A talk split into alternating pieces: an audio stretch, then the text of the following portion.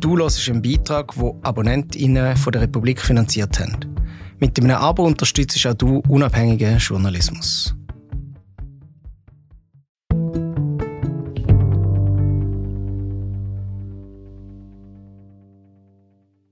Die Schweiz muss klimaneutral werden.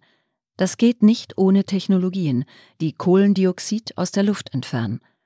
Doch niemand weiß, wie das im großen Stil funktionieren soll. Challenge accepted. Und dann saugen wir es einfach ab. Von Cornelia Eisenach, gelesen von Regula Imboden. Cyril Brunner lebt auf kleinem Fuße. Zumindest was seinen CO2-Fußabdruck angeht. Den hat er nämlich drastisch reduziert. Sein Strom kommt größtenteils aus erneuerbaren Energiequellen. Das Haus, in dem er wohnt, heizt eine Wärmepumpe. Den Weg zu seinem Arbeitsort in der Forschungsgruppe für Klimaphysik an der ETH Zürich legt er jeden Morgen mit dem Velo zurück, bei schlechtem Wetter mit dem ÖV. Er fliegt nie.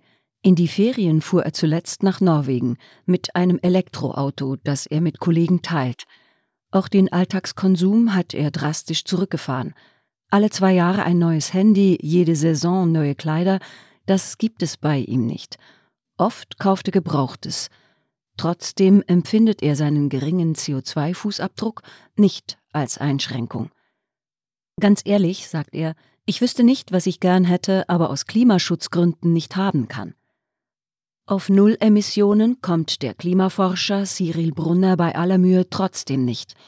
Auch er stößt jedes Jahr fünf Tonnen CO2 aus. Der Schweizer Durchschnitt beträgt zwölf Tonnen. Allein wer in diesem Land wohnt und die Straßeninfrastruktur, sauberes Wasser oder das Gesundheitssystem nutzt, pustet laut Footprint-Rechner des WWF im Jahr mindestens zwei Tonnen CO2 in die Luft – auch die Ernährung verursacht Treibhausgase, selbst dann, wenn sie vegan ist. Was Brunner im Kleinen erlebt, spiegelt sich im Großen. Bis 2050 will die Schweiz klimaneutral sein und die heute 50 Millionen Tonnen CO2-Äquivalente auf Netto Null senken. Aber gemäß der langfristigen Klimastrategie des Bundes wird die Schweiz auch dann noch 12 Millionen Tonnen CO2-Äquivalente ausstoßen. Diese 12 Millionen Tonnen gelten als schwer vermeidbar. Sie entstehen beispielsweise in der Landwirtschaft. Kühe stoßen Methan aus, auch beim Reisanbau entsteht das Gas. Die Herstellung von Dünger und das Beackern von Böden setzen Treibhausgase frei. Und in Kläranlagen, bei der Kehrichtverbrennung, in Stahl- und Zementbetrieben sowie beim Einsatz von Narkosemitteln entstehen ebenfalls Emissionen, die sich bisher kaum verhindern lassen. Um im Jahr 2050 dennoch auf Netto-Null-Emissionen zu kommen, sieht das neue Klimaschutzgesetz sogenannte Negativemissionen vor. Es soll nächstes Jahr in Kraft treten. Hinter dem sperrigen Begriff verbirgt sich ein einfaches Prinzip. Stellen Sie sich ein Konto vor. Die Schweiz macht 12 Millionen Schulden pro Jahr. Um eine schwarze Null unter dem Strich setzen zu können, muss man entweder weniger Schulden anhäufen oder ein Einkommen erzielen, das die Schulden ausgleicht. Einen Teil dieser Schulden will man vermeiden, etwa 5 Millionen Tonnen der Restemissionen will man dort abfangen, wo sie entstehen, und dann speichern, zum Beispiel durch den Einbau eines CO2-Filters in einem Zementwerk. Pipelines sollen das abgefangene Gas ins Ausland leiten, etwa zur Speicherung unter der Nordsee. Das System heißt Carbon Capture and Storage, CCS. Die verbleibenden sieben Millionen Tonnen CO2 pro Jahr will man durch aktive Entfernung aus der Luft holen. Das sind die sogenannten Negativemissionen zur Tilgung der Schulden. Der Bundesrat fokussiert laut einem Bericht vom Mai 2022 auf zwei Technologien, die bisher allerdings noch nicht im großen Stil erprobt sind.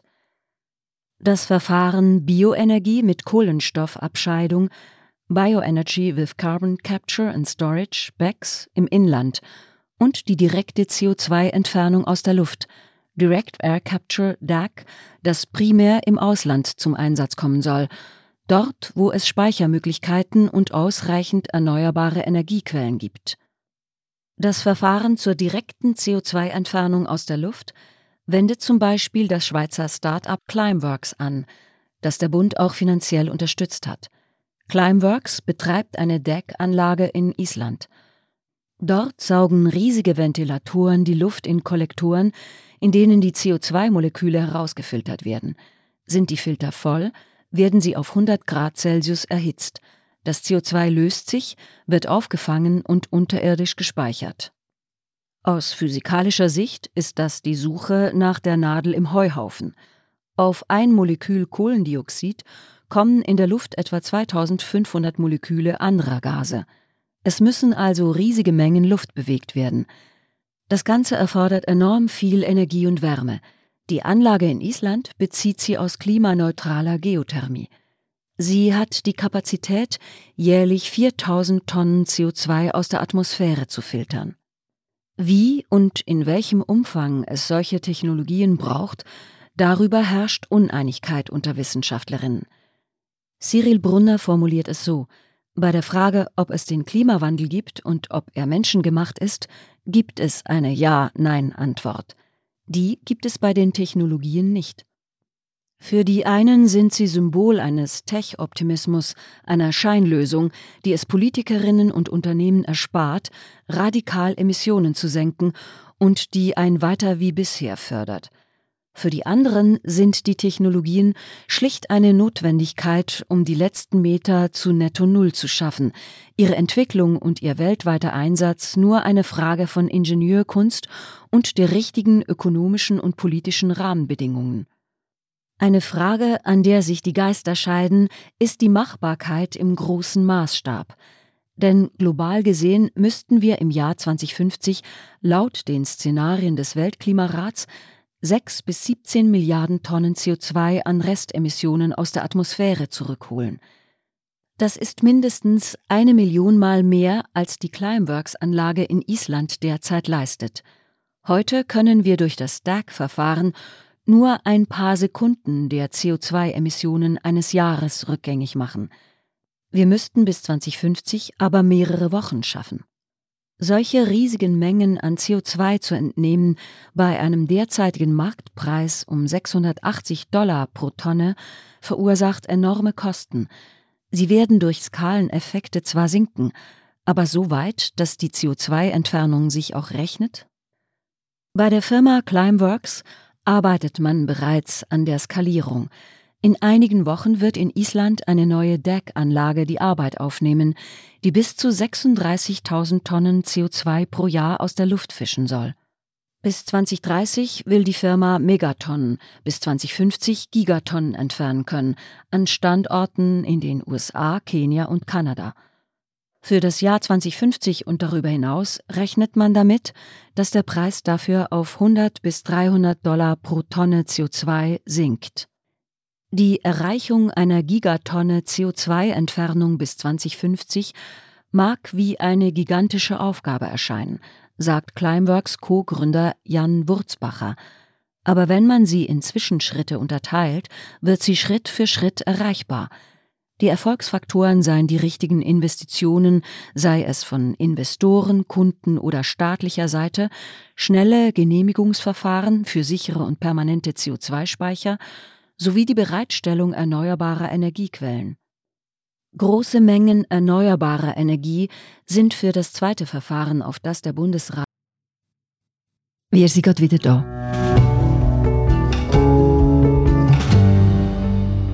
Hallo. Ich bin Carlos, Reporter bei der Republik und ich tue dich kurz stören. Ich arbeite seit fünf Jahren bei der Republik und ich bin überzeugt, dass es der beste Ort ist, um echten Journalismus zu machen. Ich habe Zeit, um tief recherchieren und eine Geschichte gut zu erzählen. Wir sind werbefrei und einzig von unseren LeserInnen finanziert. Unter republik.ch-hallo kannst auch du ein Abo lösen. So, und jetzt fertig Werbung.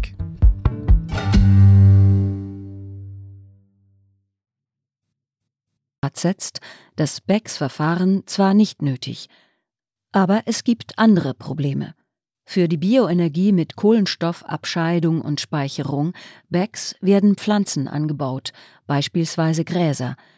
Sie fixieren über Photosynthese Kohlendioxid aus der Luft und werden anschließend verbrannt. Die entstehenden Treibhausgase fängt man über einen Filter ab, sammelt und speichert sie. Dabei entsteht zwar Energie, aber das Verfahren ist auf Unmengen Biomasse angewiesen, die wiederum viel Fläche und Wasser zum Wachsen benötigt. Das sind Ressourcen, die eh schon knapp sind und zudem für die Nahrungsmittelproduktion gebraucht werden. Die nötigen Kraftwerke lassen sich nicht so leicht skalieren. Außerdem ist für solche Fabriken eine ganz neue Infrastruktur nötig, etwa die Pipelines, die das Gas zu Speicherorten transportieren. Bisher hat niemand das Verfahren im großen Maßstab zum Laufen gebracht, sagt Glenn Peters. Er ist Klimaforscher am Cicero, Center for International Climate Research in Norwegen und als Leitautor des sechsten Berichts des Weltklimarats Spezialist für Emissionsszenarien. Ob diese Technologien dereinst so laufen, dass wir damit die Restemissionen weltweit in den Griff kriegen und das zu einem akzeptablen Preis, die Zeit wird es zeigen, sagt Peters. Momentan wissen wir es einfach noch nicht. Aber was wir wissen, so ziemlich alles andere, was man tun kann, um den Klimawandel einzudämmen und die Emissionen zu senken, ist billiger. Ein anderer Aspekt, der oft Kritik an den Technologien hervorruft, ist ihre kommunikationstechnische Wirkung.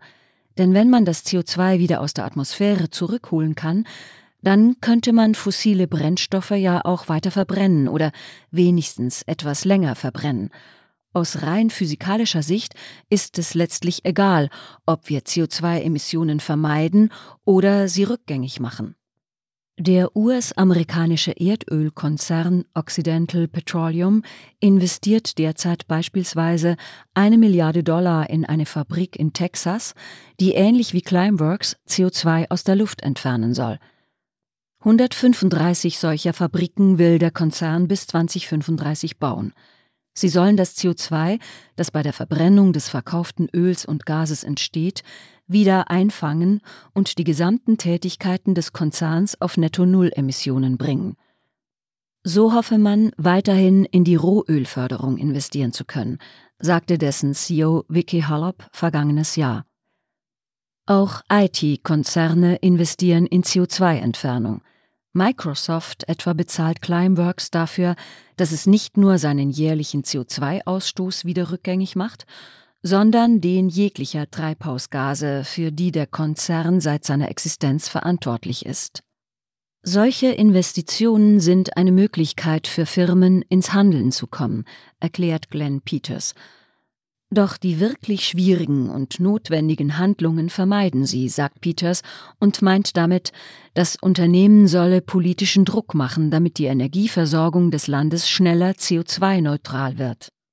Die pure Existenz der CO2-Entfernung in den Szenarien des Weltklimarats oder auch der Schweizer Klimastrategie verzögert demnach die unverzügliche und drastische Reduktion von Treibhausgasen. Der Klimawissenschaftler Kevin Anderson von der Universität Manchester warnte kürzlich in einem Kommentar, durch die CO2-Entfernung in den Klimamodellen würden sowohl eindeutige politische Entscheidungen umgangen als auch die heutigen politischen Normen verankert. Sie sei eher ein politischer Spielball als eine ernsthafte technische Option. Seine Kollegin Lili Fuhr vom Center for International and Environmental Law, SEAL, spricht im selben Kommentar von falschen Lösungen und gefährlicher Ablenkung.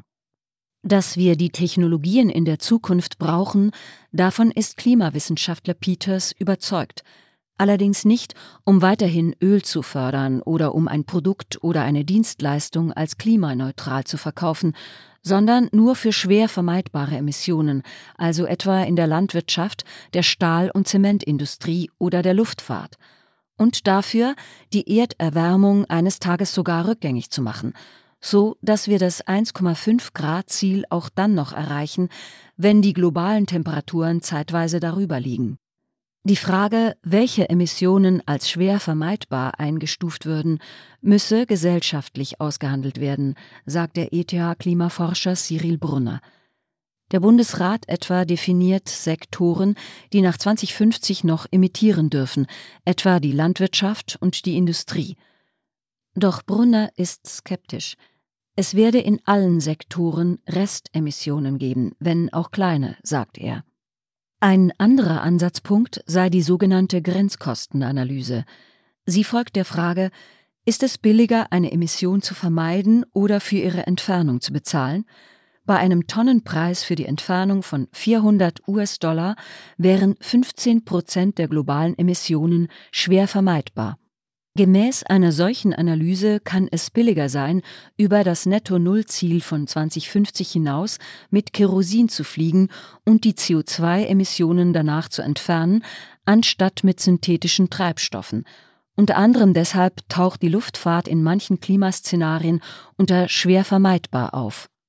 Wie viel es letztlich kosten werde, eine Tonne CO2 zu entfernen und ob es immer günstiger sein wird, sie zu vermeiden, statt sie zu entfernen, sei schwierig einzuschätzen, sagt Brunner.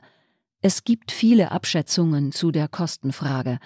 Ich glaube, sie sind alle falsch, weil dieser Sektor noch ganz am Anfang steht. Brunner selbst bezahlt für die Entfernung des restlichen Kohlendioxids, das er trotz seines klimabewussten Lebensstils ausstößt, unter anderem bei Climeworks und bei einer schwedischen Firma, die CO2 mittels Pflanzenkohle im Boden anreichert. So kommt er tatsächlich auf Netto Null, auch wenn dies für ihn nur ein Nebeneffekt ist. Primär bezahlt er, weil er die Firmen unterstützen möchte. Ich erwarte nicht, dass das alle machen, wir müssen als Gesellschaft schauen, dass wir auf Netto Null kommen, nicht individuell, sagt Brunner. Soll sich die CO2-Entfernung eines Tages rentieren, braucht es einen Markt und einen globalen Kohlenstoffpreis, argumentieren Expertinnen. Bisher haben die wenigsten Länder weltweit einen solchen Preis. Wenn sich die CO2-Entfernung für Unternehmen rentiere, dann könne die Skalierung der Technologie sehr schnell gehen, sagt Brunner sowie auch der Preis für Solarzellen und Batterien durch ihre massenhafte Anwendung massiv gesunken ist. Die Nachfrage wird zunehmen, sagt Brunner. Die CO2-Entfernung werde sich zu einem globalen industriellen Sektor entwickeln. Für Cyril Brunner ist das Problem der restlichen CO2-Emissionen ein Abfallproblem. Früher hätten die Leute ihren Abfall im Wald entsorgt. Heute sei es in den meisten Schweizer Kantonen komplett normal, eine Gebühr in Form von Kirchsäcken für die Entsorgung zu zahlen. Eine solche Aufräumgebühr ließe sich zum Beispiel auf den Preis für fossile Brenn- und Treibstoffe aufschlagen. Beim derzeitigen Preis für das Aufräumen einer Tonne CO2 durch das DAG-Verfahren würde dies bedeuten, wer in einer Netto-Null-Gesellschaft einen alten Ferrari mit Verbrennungsmotor fahren wolle, müsse dann etwa 1,88 Franken mehr pro Liter Benzin ausgeben. Cyril Brunner schreibt selbst keine wissenschaftlichen Forschungsarbeiten mehr. Er sagt, wir wissen genug.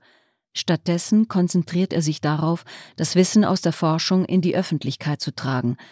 Menschen hätten oft Angst vor Neuem, vor den Veränderungen, die für den Klimaschutz notwendig sind. Viele können es sich nicht vorstellen, wie ein Leben mit netto Null CO2-Emissionen aussieht, sagt Brunner. Er arbeitet daran, dass sich das ändert.